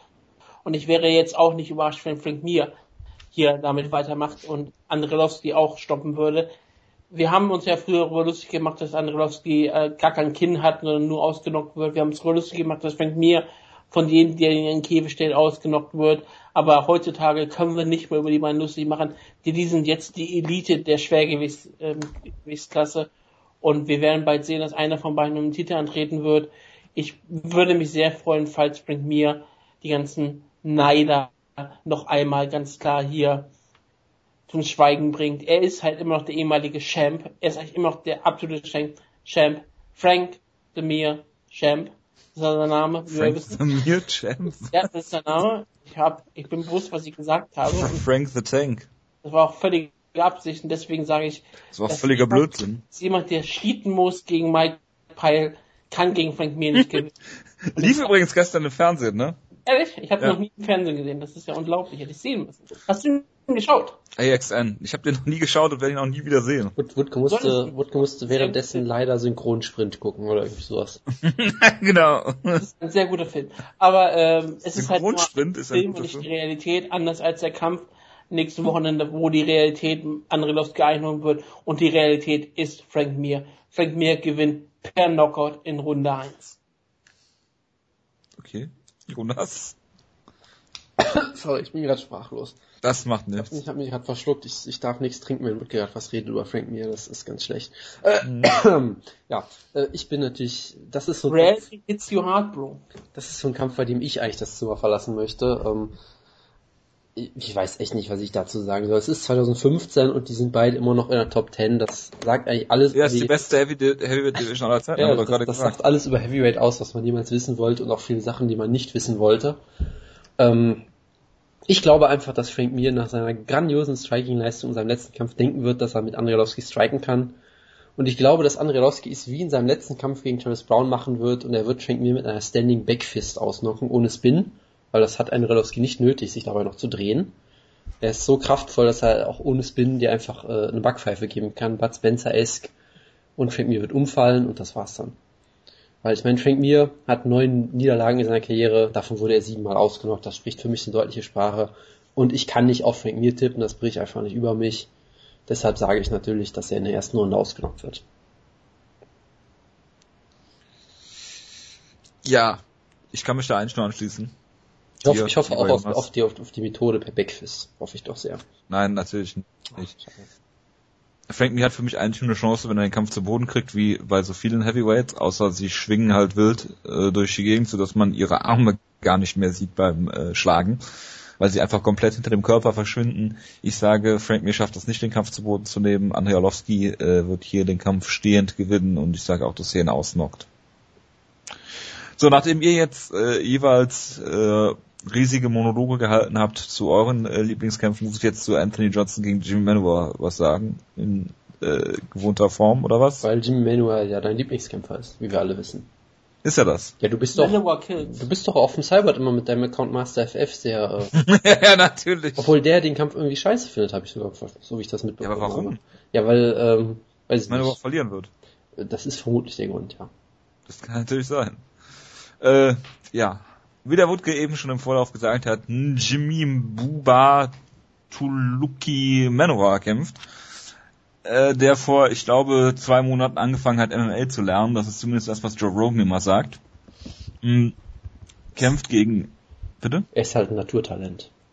Natürlich. Er kämpft gegen Rumble Johnson, ähm, der jetzt von der Daniel Cormier Niederlage zurückkommt und äh, ja, Manowar hat eigentlich noch nichts bewiesen, was mich in irgendeiner Form glauben lässt, dass er in diese äh, Sphären äh, hervor äh, steig, emporsteigen kann.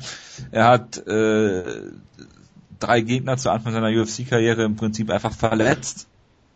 Ja, äh, hat dann gegen Gustafsson klar verloren und äh, gegen Blachowitz in einem furchtbaren Kampf, den ich nicht gesehen habe, gewonnen, äh, von einer Show, die der Wutke immer gerne zitiert. Das ist UFC Krakau. Äh, Rumble Johnson hat sich gemacht als Kämpfer. Menschlich eher nicht so, aber als Kämpfer auf jeden Fall. Äh, kämpft im Light Heavyweight. Jonas hat ihn schon live gesehen, äh, Anfang des Jahres in Schweden. Genau, äh, da stand Stockholm still, ich sag's dir. Ja. Und, äh, ja. Das, ah nee, äh, Krakau war ja die Show mit den Giftbags. Ich erinnere mich. Ja, und, äh, den, und den Guillotines, die ständig gepult werden, glaube ich auch noch. Die, die, ja, die polnische Guillotine. ja, genau. Äh, ja, gegen Komi hat er klar verloren, äh, weil auch er nicht, äh, weil Komi klar auch auf einem anderen Level ist. Äh, man weiß, was Rumble Johnson kann, er ist eigentlich gar nicht so schlechter Grappler, äh, gutes offensives Ringen, äh, äh, defensiv jetzt äh, im Grappling ist er nicht so gut. Er äh, hat diesen linken, linken Abge Abkick, diesen linken Kick, diesen linken High Kick, so ist richtig, äh, der sehr gut ist. Er hat schnelle Hände, äh, viel Knockout-Power und ich glaube, das wird hier auch das äh, Mittel äh, zum Sieg sein. Äh, wenn er wollen würde, denke ich, könnte er auch Jimmy Manowar zu Boden nehmen. Manowar primär Muay Thai Striker, aber auch nicht auf dem Level von Rumble Johnson. Deswegen sage ich MMA Math. Äh, Rumble knockt äh, Gustafsson aus, Gustafsson knockt Manowar aus, also knockt Rumble Johnson auch äh, Manowar aus und äh, Manowar Kills. Also ich muss natürlich mit dem Upset gehen, weil ich kann nicht auf Rumble Johnson tippen. Es gibt keinen logischen Grund, auf Manowar zu tippen, glaube ich. Äh, deshalb, Außer man ist Master FF. Deshalb gehe ich einfach auch zu Manuas äh, UFC-Karriere-Anfang zurück, weil diese wirklich tolle Streak hatte, wo er einfach jeden Gegner verletzt hat. Ja, das hat dich immer gefreut. So, so ne? der, der Kampf gegen Ryan Jimmo war so toll, wo der einfach irgendwann umfällt oder so. Es, es war einfach super. Ähm, deshalb denke ich auch, dass äh, Jimmy Manuel hier sprichwörtlich die Octagon-Matte unter Rumble Johnsons Füßen wegziehen wird. Rumble Johnson wird daraufhin ausrutschen, hinfallen und sich den Knöchel brechen und äh, dementsprechend aufgeben müssen. Und Jimmy Manuel wird mit seiner Yogamatte im Käfig feiern. und äh, ich werde mich sehr darauf freuen. Also natürlich rein logisch wird Johnson vermutlich machen, was er will. Er wird ihn entweder im Stand ausnocken oder zu Boden nehmen. Aber ich möchte nicht in so einer Welt leben, in der ich solche Aussagen treffe. Deshalb sage ich natürlich, Jimmy Manuel gewinnt per Verletzung. Das ist immer der erste Kampf von Jimmy Manuel ähm, in den USA oder generell äh, weg aus Europa in seiner Karriere. Jetzt kämpft er hier in Las Vegas gegen Anthony Rumble Johnson. Das könnte ihn durchaus Probleme bereiten, wenn nicht sogar ähm, schlimme Probleme bereiten. Aber ich weiß nicht, ob es noch schlimmere Probleme bereiten wird, als dass er gegen Anthony Rumble Johnson antreten wird, der ähm, eigentlich alles besser kann, außer vielleicht Gegner verletzen. Ich glaube, das kann Jimmy Raymer immer noch am, noch am besten. Aber ja, ich sehe eigentlich nicht wirklich so viele große Chancen für den guten Manowar. Das Tolle daran ist, manchmal denkst du ja, ah gut, er ist ein junger, talentierter Kämpfer, dann merkst du, ah, er ist 35. Ah, super. Dann hat sich das auch erledigt und du, Heavyweight, also du, schaust auf seine, du schaust auf seine Karriere und denkst, ja, er ist 15-1, hat eine solide Karriere hinter sich gelegt, aber es wird nicht dazu reichen, gegen Top zu kämpfen. Anthony Rumble Johnson hat Leute wie Andrei Lovski ähm, besiegt und er hat ähm, Leute wie Jack Rochold besiegt. Und er hat natürlich auch Leute wie Alexander Gustafsson besiegt. Das ist ungefähr eine tolle ähm, Reihe. Und ich bin einfach. Ich, hätte er nicht seine, diese Vergangenheit, wäre er ein absolut toller Kämpfer. So ist er einfach ein unsympathischer Kämpfer, der halt sehr, sehr spektakulär kämpft. Ähm, unterhaltsam ist er sowieso. Und ich glaube auch, dass er hier mit Mellowar den Boden aufwischt. Es tut mir zwar leid, aber ich habe eigentlich, ich habe nicht sowas wie Prinzipien wie Jonas. Ich bin einfach nur jemand, ich tippe darauf, was ähm, Preiskämpfer machen. Richtig ist. ist er, ist ein, er ist ein Preiskämpfer und er kämpft halt und deswegen es ist ein Blutsport und deswegen ist es auch kein Problem. Ich sage, deswegen wird Anthony Rumble Johnson hier per ähm, TKO gewinnen. In der ersten Runde ähm, Headkick. Hervorragend. Meinetwegen auch ein Brazilian Kick. Oder ein Black Brazilian Kick. Gottes Willen. Ach, wir haben gar nicht über den, äh, äh, die Armenian Necktie geredet, Jonas. Ja, Carol Parisian hat eine Submission erfunden, hat den dann Armenian Necktie genannt, was sehr kreativ ist und mehr weiß ich dazu auch nicht. Luke Thomas ja. fand sie schön. Der wird sich ja recht haben. Warum schreibst du gerade Chicharito in den Chat? Tja. Als du Leverkusen geht? Hä? Was hat Chicharito mit Leverkusen zu tun? Der spielt da scheinbar jetzt. Ist das so? Das ist offenbar so. War ja. auch gestern schon ein Gerücht, aber scheinbar ist es Das lese ich gerade auf dem Cyborg, dass das fix sein soll. Ja, Glückwunsch. Chicharito, guter Mann. Hernandez. Hernandez. Hernandez bestimmt nicht. So, machen wir weiter mit äh, Blachowitz. Entschuldigung. Gegen Beastin 25-8, Corey Anderson. Das ist ja ein passiert, damit auf ihn zusammenfasst. Ja, äh, ein Kampf, der davon lebt, dass ähm, Corey Anderson diesen tollen Nickname hat, den alle Leute leben, lieben, Beasting 25-8. Ja, alle Leute, halt kein besonders, alle Leute lieben diesen Nickname und er lebt ihn, mein Guter. Das ist richtig, er lebt ihn, deswegen hat er ihn ja auch gegen Gian Violante ausgelebt. Ja, da, da nun gerade nicht, aber sonst immer. Ja, und er kämpft jetzt gegen den ehemaligen KSW Light Heavyweight Champion Jan Lachowitz, der aus irgendwelchen Gründen ganz groß gerankt ist in der UFC. Jan Lachowitz. Ich habe ich hab echt ein B davor gesetzt, aber wenn meine wegen hast nicht verstanden. Das ist ja auch. Halt Ach. Ich habe schon mal gegen Ramos Hirishojo verloren und kämpfe jetzt in der UFC. Und es war ein sehr gehypter Kämpfer von der UFC aus irgendwelchen Gründen. Und ähm, ich bin der festen Überzeugung, dass er hier einen unfassbar langweiligen Kampf haben wird mit Corey Anderson und er mit seinen UFC-Krakau-Fähigkeiten hier einen langweiligen Ringerfest gewinnen wird. Jan Blachowitz noch ein Team Schlagkraft, ne, ne? Das ist eine ich gute hoffe Frage. nicht. Ich äh, werde jetzt nicht nachgucken. Ich guck nach. Ich schau nach. Nee, Jonas muss ja über den Kampf reden. Ähm, so. Ja, das ist halt so ein Light Heavyweight Kampf. Ne? Ich meine, Jan Blachowitz ist ein aufstrebendes Talent mit seinen, ich tippe einfach mal 32 Jahren. Hm. Ähm, wie alt ist er? 32 Jahre, mein Gott, das ist ja unfassbar.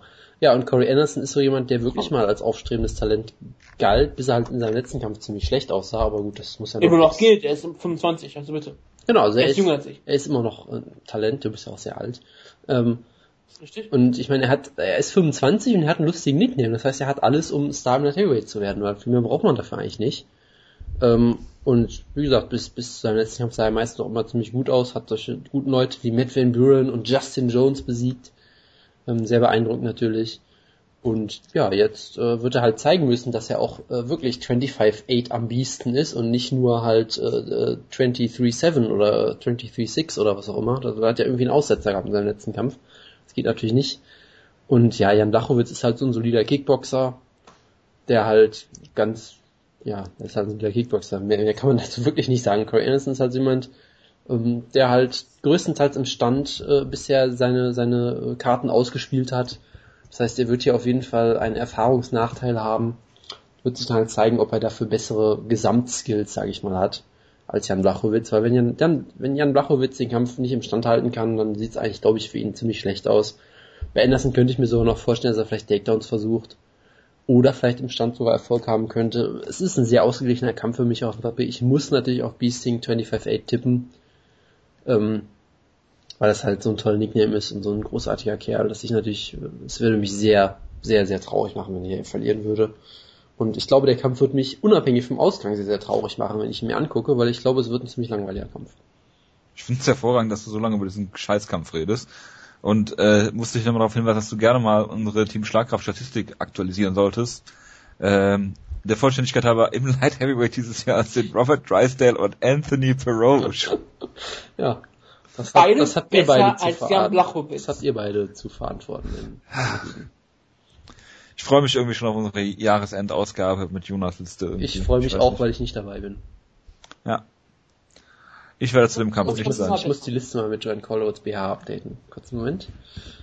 Ich muss außerdem noch sagen, dass ich Jan Lachowitz als äh, Episodentitel fordere und mir scheißegal ist, wie der Kampf ausgeht. Abgelehnt. Ich bin für Jan Lachowitz per brutalem Brazilian Kick Knockout, den der Jonas abfeiern muss. Ich finde das schön, dass ihr beide schon mal einen Brazilian Kick Gimmick geklaut habt, diese, dieses, diese Episode. Das ich macht hab, mich sehr ich stolz. Noch, ich hab's extra noch geändert in einen Black Brazilian Kick, also bitte. Paige Van Zandt gegen Alex Chambers natürlich für den Frauenbeauftragten dieser Sendung äh, den Woodke prädestiniert, um äh, Paige Van Zandt abzufeiern und sie in den nächsten Ronda Rousey Himmel zu loben. Sie ist ja schon Ronda Rousey, nur größer. Woodke, ich möchte, ich möchte, dass du jetzt einen Tipp abgibst, für wie viel Geld wird man ihren BH nachher kaufen können? Für zu wenig. Das ist eine sehr ausweichende Aussage. Das heißt zu wenig in diesem Kontext. Was ist sie denn wert? Dass Leute mehr Geld ausgeben würden, als die UFC verlangt. Das kann ich mir sogar sehr gut vorstellen, ja.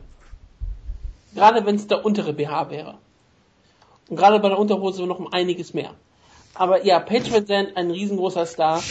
Gerade mal 21 Jahre alt. Er hat in Werbung mitgespielt, bevor sie so oft in der UFC kämpft. Ich meine, das alleine zeigt schon, was für eine Star Power sie eigentlich besitzt. Und ich meine, Patriot Van ist wirklich die Definition eines jungen Talents. 21 Jahre jung und Leute wollen sie jetzt schon um Titel kämpfen sehen. Das ist ein bisschen früh und ich finde, wie gesagt, die UFC auch wieder sehr intelligent. Sie stellen sie ein bisschen zurück und lassen sie jetzt gegen Alex, Alex Chambers antreten. Chambers eine sehr erfahrene Kämpferin, keine ähm, besonders gute Kämpferin, aber ich meine, in der Gewichtsklasse ist sie solide. Wie gesagt, sehr erfahren, 36 Jahre alt, ähm, hat äh, nur, auch nur Niederlagen gegen Kämpferinnen wie Mizuki Inoue oder Aisling Daly, also auch keine wirkliche Schande dabei sie ist solide, aber eigentlich ist es ein Kampf, den Patriots locker gewinnen sollte.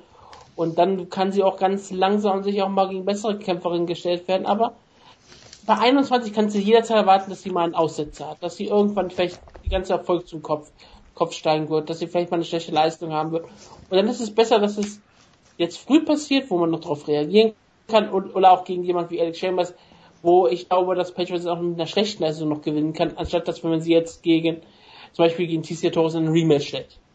Das ist unnötig und das braucht sie jetzt auch unbedingt nicht, sondern lass sie, lass sie aufbauen, lass den Hype starten und irgendwann lass sie auf derselben Karte treten von der Rousey und dann schauen wir mal, wo wir dann. Aber ja, ich glaube, dass Page hier gewinnt. Ich glaube nicht, dass sie den Kampf finishen wird, aber es wird ein bestimmt, vielleicht sogar ein relativ unterhaltsamer Kampf, der in die äh, Entscheidung geht.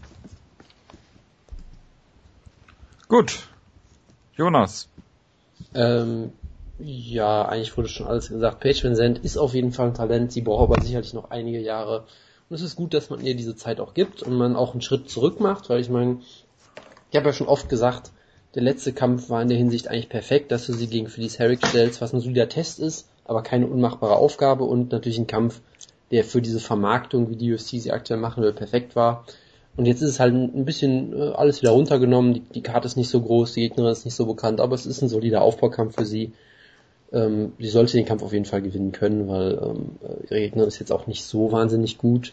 Aber es ist halt immer noch weiterhin ist natürlich ein solider Test auch. Es ist jetzt kein, keine lächerliche Ansetzung oder irgendwie sowas. Und ich denke auch, dass Paige Vincent äh, entweder per Decision gewinnt, vielleicht sogar so einen späten TKO-Sieg oder sowas holt. Aber ich denke, sie wird hier äh, ganz gut aussehen und äh, ja, weiter sich in Richtung äh, der Top-Spitze der Division sich irgendwie begeben. Ganz langsam. Der Top-Spitze. Der Top-Spitze, damit sie bald eine Top-Kämpferin ist. Genau.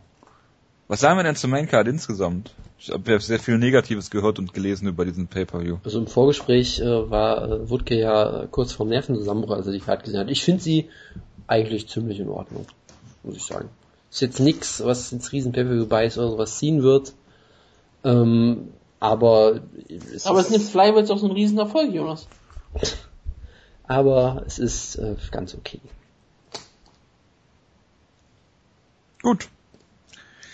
Dann reden wir über den Prelim-Kampf, den ersten, den äh, Main Event der Prelims.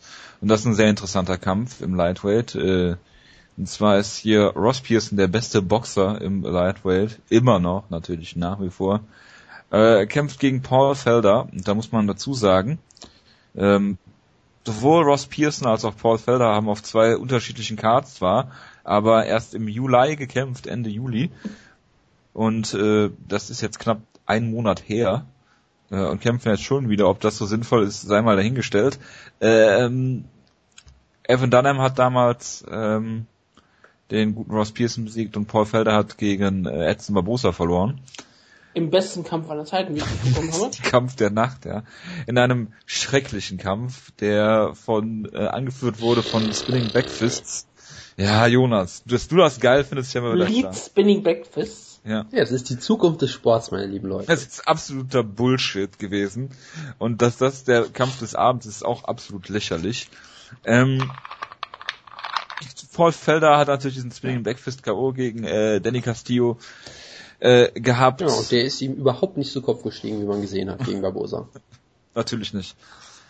Ähm, ich könnte jetzt sehr viel darüber sagen, wie, äh, wie die beiden Kämpfer sind und so weiter. Ich mache es aber kurz und ich sage, ich glaube, dass Ross Pearson hier aufgrund seiner Erfahrung, man hat schon gesehen, dass Paul Felder ähm, durchaus noch Erfahrung im Octagon zu sammeln, äh, sammeln muss, äh, um dann noch besser zu werden. Ist natürlich ein guter äh, Taekwondo-Kämpfer, äh, er kommt aus Philadelphia, was ihn natürlich nicht zu einem Iren macht.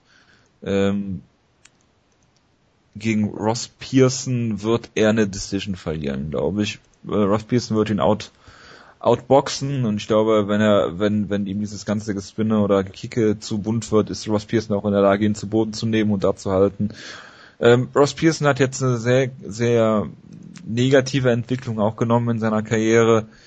Äh, nach dieser komischen Diego Sanchez Niederlage hat er da zwar äh, Gray Maynard besiegt, aber dann per TK gegen Ella Quinter verloren. Gut, Sam Stout muss er besiegen und Evan Dunham hat halt verloren. Also da, er ist so ein bisschen auf dem Scheideweg seiner Karriere. Und ich denke, dass er hier äh, einen guten Sieg braucht und ich denke, da ist er auch durchaus in der Lage zu und ich sage, er gewinnt hier in der Decision. So wie der großartige Kampf zwischen den beiden britischen Inseln, Großbritannien und Irland Ross Pearson. Das ist in so vielen, auf so viele Arten falsch, aber bitte Bitte erwähne mir wenigstens zwei Arten, wie das falsch ist. Äh, Paul Felder ist kein Ire und Irland gehört immer noch nicht zu Britannien. Es gehört zu den britischen Inseln. Ja. Mach Die mal. einer ist Großbritannien, dann gibt es Irland, dann gibt es irgendwie 6000 andere Inseln oder so. Zum Beispiel die Isle of Man als Beispiel. Isle of Man? Ja, Isle of Man. So heißt die Insel. Ja. Genau so. Das ist auch eine Aussage, die ich häufig tätige. Ja, bitte mach weiter. Aus Besen gegen Paul Felder, den irischen ähm, Superkämpfer, den irischen ähm, Drachen. Ich meine, warum sollte er lügen? Das ist ein irischer Kämpfer. Logisch. Das ist auch der große Vorteil. Falls er nämlich verliert, wird er auf keinen Fall gecuttet, weil ich meine, er ist damit auch der beste Freund von Conor McGregor. Und damit ist er seine Zukunft in der UFC relativ gesichert, während Ross Pearson langsam wirklich mit dem Rücken zur Wand steht viele Siege, Niederlagen, Siege. Das ist keine gute Serie. Und er ist vielleicht einer der besten Boxer, die jemals in einen Octagon angetreten sind. Vielleicht ist er sogar der beste Boxer, der jemals in einen Octagon angetreten ist. Selbst besser als James Tony. Und er hat das bisher meistens ähm, stark bewiesen. Aber jetzt kämpft er gegen jemanden, der wirklich ein keltischer Krieger ist. Und ich meine, der dreht sich häufig im Kreis und da wird es halt relativ schwierig, mit solider Technik dagegen anzukommen. Ich meine, er hat ja schon mal äh, gegen jemanden gekämpft, der sich häufig im Kreis dreht und er wurde damit um den Sieg betrogen. Und ich glaube auch, das wird diesmal vielleicht wieder der Fall sein. Paul Felder ist halt jemand, der halt spektakulär kämpft, aber halt äh, damit Leute begeistert, die auf sowas stehen, also die auf schlecht, die auf solche schlechten Kämpfer dann gerne stehen, so wie Jonas, die freuen sich halt dann drüber. Und ich sag mal so, gutes technisches Boxen wird hier nicht belohnt. Deswegen wird hier Paul Felder eine Decision gewinnen. Ach ja, die Ausgaben, das ist wieder ein, wieder, wieder ein tiefer und schwieriger Blick in eure MMA-Seelen, diese Aussagen hier. Paul Felder so. gegen Itzma Bosa war natürlich ein hervorragender Kampf. ähm, lass mich, lass mich, das ist doch lächerlich, was du wieder von dir gibst. Lasst mich mal eben auf meine Endliste gucken, ob er da draufsteht. Ich weiß es gerade ernsthaft wirklich nicht. Auf jeden Fall, es war ein sehr unterhaltsamer Kampf auf einem sehr hohen Niveau im Stand, wahnsinniges Tempo.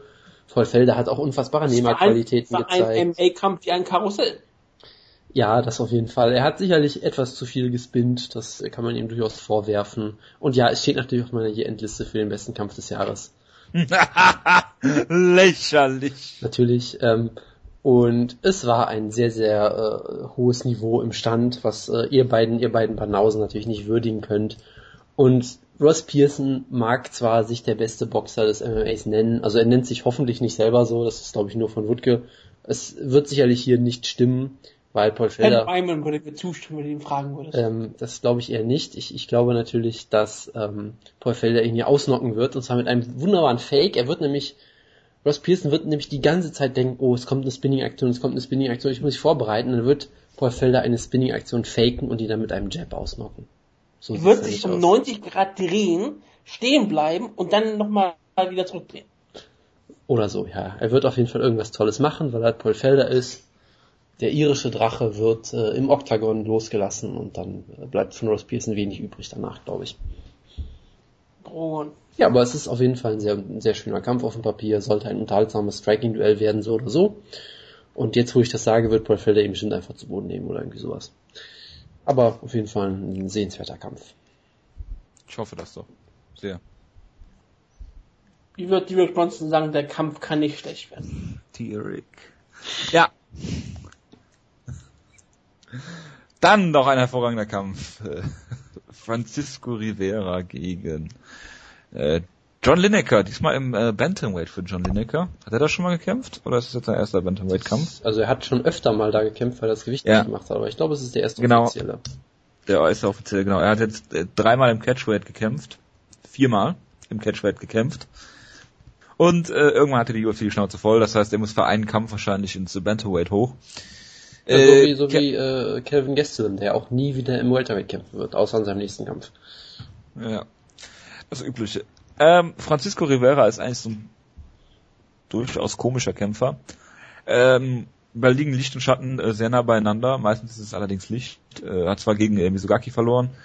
Ähm, George Roop ausgenockt. Äh, Edwin Figueroa, das ist jetzt auch keine Kunst eigentlich.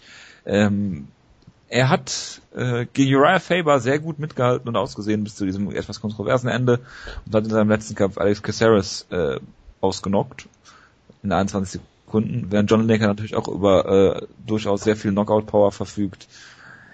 Äh, er hat seinen letzten Kampf sogar gegen äh, Ian McCall gewonnen Anfang des Jahres und ich denke, äh, hat zwar Konditionsprobleme, aber wenn er jetzt vielleicht nicht so viel cutten muss, hat er die, glaube ich nicht. Ich denke, John Lineker wird diesen Kampf hier per Decision gewinnen. Ich stimme dir zu. Also auf dem Papier ist das natürlich eine absolut traumhafte Ansetzung, weil sie haben sich gedacht, hey, lass uns doch einfach John Lineker gegen den Typen stellen, der am ehesten so kämpft wie John Lineker im Bantamweight. Und das ist dann vermutlich Francisco Rivera wirklich. Der hat auch so jemand ist, der ist ziemlich eindimensional eigentlich. Er kann unfassbar hart zuhauen und das war es dann auch größtenteils schon nichts anderes an seinem, an seinem ganzen äh, Arsenal ist jetzt besonders herausragend unbedingt. Gegen Faber hat er zumindest, glaube ich, auch ein bisschen solide Takedown-Defense und sowas gezeigt. Er ist jetzt natürlich auch kein schlechter Kämpfer, aber er weiß schon, was er machen will. Wenn, wenn alles nach seinem Plan geht, wird er dich auf jeden Fall brutal ausnocken. Das ist das, was er immer machen möchte. Und da ist das natürlich ein absolut hervorragender Kampf gegen den Nicker. Es sollte auf dem Papier ein sehr, sehr wildes und unterhaltsames Slugfest werden, was irgendwann im Knockout endet. Ähm, ich halte Lineker eigentlich auch durchaus für einen technisch versierteren und vielseitigeren Kämpfer durchaus auch. Weil äh, ich glaube, es ist, es ist durchaus leicht, sich Kämpfe von Lineker anzugucken und zu denken, okay, der schwingt einfach nur wild wie ein Bekloppter, aber da steckt durchaus ein bisschen mehr dahinter, glaube ich. Man hat schon in dem Ian McCall-Kampf zum Beispiel auch ziemlich gute Takedown-Defense gesehen und generell ziemlich äh, kluge Kampfführung sogar. Ähm, er geht, wie gesagt, sehr, sehr gern zum Körper und das auch sehr effektiv, was ja auch durchaus äh, ein großer Pluspunkt ist, den viele Kämpfer immer noch nicht wirklich beherrschen. Das macht er natürlich sehr schön und dadurch nimmt er halt auch die Kondition, die im Laufe des Kampfes und so weiter. Und von daher, ähm, er ist durchaus vielseitiger, als man es vielleicht denken könnte auf dem Papier. Auch wenn er natürlich immer noch, äh, er ist immer noch dazu natürlich geneigt, sich wildes Slugfest zu liefern, wo er auch sehr, sehr offen steht. Er kann sich halt, bisher konnte er sich immer noch leisten, weil er halt so, so eine unfassbare Schlagkraft hat und ein gutes Kinn. Aber ich sag mal so, wenn er jetzt hier offen steht und irgendwie wilde Schwinger zum Körper zeigen will und von Rivera irgendwie hart getroffen und ausgenockt wird, wäre jetzt auch nicht schockierend. Ich meine, Lineker wird sicherlich der Favorit sein, aber ähm, Rivera muss man auf jeden Fall auch ernst nehmen. Der kann dich auch mit einem Schlag ausnocken. Deshalb ist es eine sehr unterhaltsame Begegnung. Ich tippe letztendlich dann doch auf den Lineker. Ähm, nachdem er das Gewicht verpasst, äh, wird er ihn äh, ausnocken in einem unterhaltsamen Kampf. Natürlich. Er pullt einen Rumble Johnson. Genau. Ähm, John Lineker war vielleicht der interessanteste Charakter in der Flyweight-Gewichtsklasse, in dem man immer halt nicht wissen konnte, macht der Flyweight dieses Wochenende oder macht das nicht. Das war immer ein richtiger Spannungsfaktor, der, den man sonst in Flyweight selten hat, Spannung.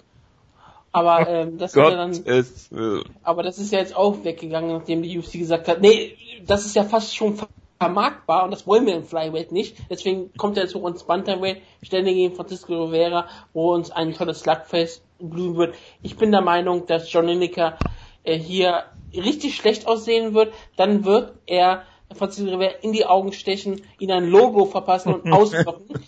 und äh, dadurch wird er den Sieg feiern, während die Kommission es wieder nicht ähm, sehen wird. es sprach zu Ihnen Michael Bisping. Gut, kommen wir zu unserem äh, Serientäterkampf äh, Jessica Andrade gegen Raquel Pennington.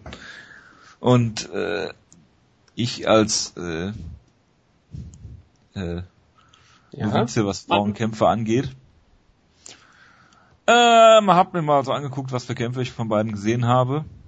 Es ist ja ein Rematch sogar, oder? Ist ein Rematch? Ist es ein Rematch? Ja, ist es. Ist ein Rematch. Tja, ist ein Rematch. Ist ja unfassbar. Das ist ein Rematch. Von UFC 171, eine Split Decision. Habe ich komplett verdrängt, den Kampf. ja, ich auch. Ich sehe das nur gerade auf dem Die müssten wir so zusammen gesehen haben, Jonas. Das ist ja unfassbar. Ja, ich habe ihn trotzdem verdrängt. Ich, ich kann mich an einige Kämpfe von Andrasch erinnern, aber der Kampf sagt mir überhaupt nichts. Ich kann mich an einige Kämpfe von Raquel Pennington erinnern. Das macht es noch viel schlimmer. Tja. Ich sag ganz kurz, es wird sich äh, wiederholen. Es wird wieder eine Split Decision äh, oder eine Unanimous Decision, ist mir eigentlich egal. Auf jeden Fall wird äh, Jessica Andrasch gewinnen per Decision.